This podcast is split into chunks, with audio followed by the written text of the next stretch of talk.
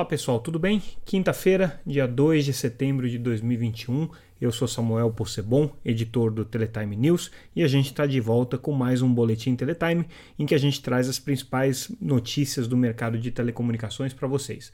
É, hoje a gente está trazendo a cobertura especial do nosso Congresso Latino-Americano de Satélites, que está sendo realizado pela Teletime essa semana, com muitas notícias aí referentes ao setor de satélite, obviamente, mas também com notícias importantes com relação ao é, leilão de 5G que está para acontecer e que tem muitas relações aí com o segmento é, de satélite das empresas de satélite. Então a gente começa é, por aí destacando algumas é, informações importantes que vieram no evento é, que aconteceu essa quarta-feira, né? E teve a participação do conselheiro da Anatel, é, Moisés Moreira, que contribuiu com o encontro é, falando sobre a regulamentação de satélite e tudo mais, mas também deu opiniões é, e perspectivas com relação à análise que a, a, o Conselho Diretor da Anatel vai fazer sobre o edital de 5G. Primeira coisa que ele pontuou é o seguinte: é, a contribuição da área técnica da agência, acatando aí é, uma recomendação do Tribunal de Contas da União, é, atribuiu para a entidade é, administradora da faixa, que vai fazer todo o acompanhamento das obrigações da faixa de 3,5 GHz, né, também a missão de é, levar adiante o projeto de conexão em escolas. Né? Então, a EAF, que já tinha missões aí complexas, por exemplo, instalar rede privativa para uso do governo, é, a rede é, subfluvial na Amazônia do projeto Paz, né? do programa Amazônia Integrado e Sustentável, também fazer a migração dos usuários de banda C via satélite para recepção dos sinais de TV para a banda KU, também fazer a limpeza da banda C é, para as estações profissionais, agora passa a ter também essa, essa missão. É, o conselheiro disse que acha que é possível é, e que isso aconteça, né, mas vai ser uma missão bastante complexa né, que a EAF vai ter adiante, ele tá, mostra preocupação com relação a isso. Né? Então é importante a gente entender como que o Conselho da Anatel vai, no final das contas, delimitar as atribuições da EAF para essa nova missão. Outro ponto que ele comentou é a possibilidade de antecipação dos prazos do 5G. Ele também vê aí um cenário bastante complexo, principalmente por conta é, dos, é, das premissas né, que os radiodifusores estão colocando nesse processo e também as operadoras de satélite, no caso é, da, da, limpeza da banda C, né? Então ele também vê uma grande complexidade aqui. Ele acha que é possível também, desde que é, todas essas condições é, estejam satisfeitas para que se possa fazer essa antecipação do início do 5G. Originalmente, a Anatel previa pelo menos 300 dias entre a assinatura dos contratos e o início do uso da faixa de 3,5 GHz. É, existe aí a perspectiva, a indicação do, da Anatel, é, da área técnica da Anatel e do TCU para que esse prazo seja antecipado, mas tem essa complexidade que o conselheiro destacou aqui. Ele também chamou atenção é, para o número de estações é, de banda C já cadastradas pela Anatel, que vão precisar receber é, esse cuidado para evitar interferências, instalação de filtros e serem remanejadas também. É, são 14 mil é, estações já registradas pela Anatel. O setor diz que são mais, diz que é, existe pelo menos o dobro aí de estações, mas existe uma divergência aí com relação a esse número. Né? Então, essa questão uh, vai precisar ainda ser é, bem avaliada pela Anatel. Inclusive, tem uma discussão sobre dar ou não dar mais prazo para o cadastramento dessas antenas. Foi uma outra informação que ele trouxe que a gente fez uma reportagem sobre isso. Né?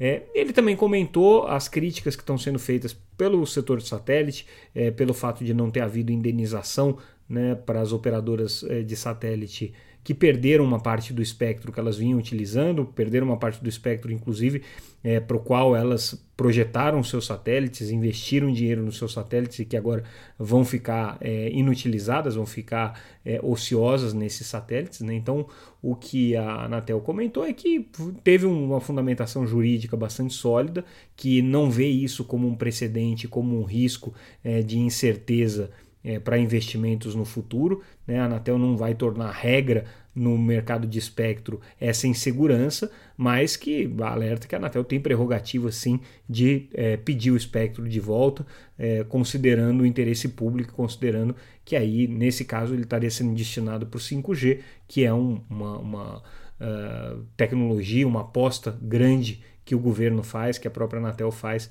de desenvolvimento do mercado. E aí, falando um pouco mais sobre estratégias de mercado é, de satélite, né, é, a gente teve a participação da Petrobras e da TIM né, no, em uma das sessões do evento, em que eles se mostraram bastante animados com a possibilidade de usar as constelações de órbita baixa, as constelações LEO, para fazerem o backhaul dos seus serviços de dados, né, para fazerem a, o provimento é, de, de, de backhaul para esses serviços. No caso da TIM, no caso da Petrobras, o serviço final ali, principalmente offshore, né, nas estações de petróleo que ficam espalhadas aí pela costa brasileira.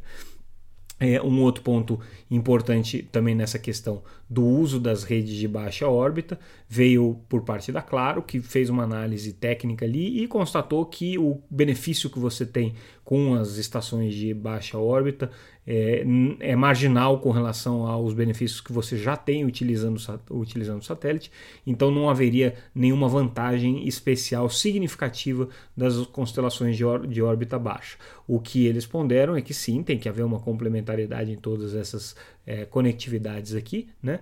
É, eles estão uh, até analisando aí quais são as possibilidades que tem de uso de órbita baixa, né? mas de qualquer maneira não tem planos para isso e a própria Embratel, que tem uma é, rede de satélites, não tem planos também de utilizar essa infraestrutura. É, a gente chama atenção também ah, para uma outra notícia, que é a evolução aqui do, do, do, grupo de acompanhamento, grupo de trabalho do 5G na Comissão de Ciência, Tecnologia, Comunicação e Informática da Câmara. Né? Então, agora a perspectiva é que esse grupo acompanhe a implantação do 5G e não simplesmente né, as questões de definição das políticas públicas para 5G. Vai ser, segundo é, a, a, as manifestações dos parlamentares nessa quarta-feira, a ideia deles é fazer uma ampliação aí dessa, do, do escopo de atuação desse, desse grupo, dessa subcomissão.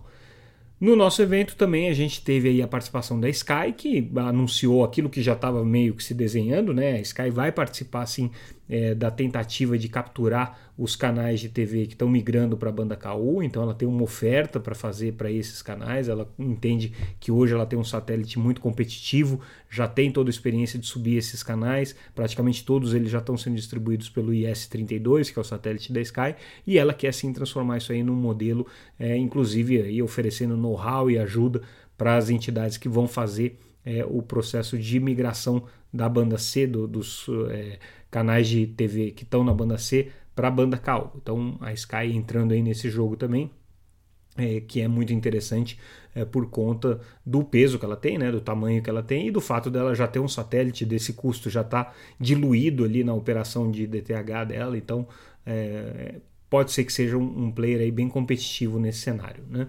É, a Anatel também anunciou que. Anunciou, na verdade, é, era uma coisa sabida, mas a gente não sabia o status que isso estava.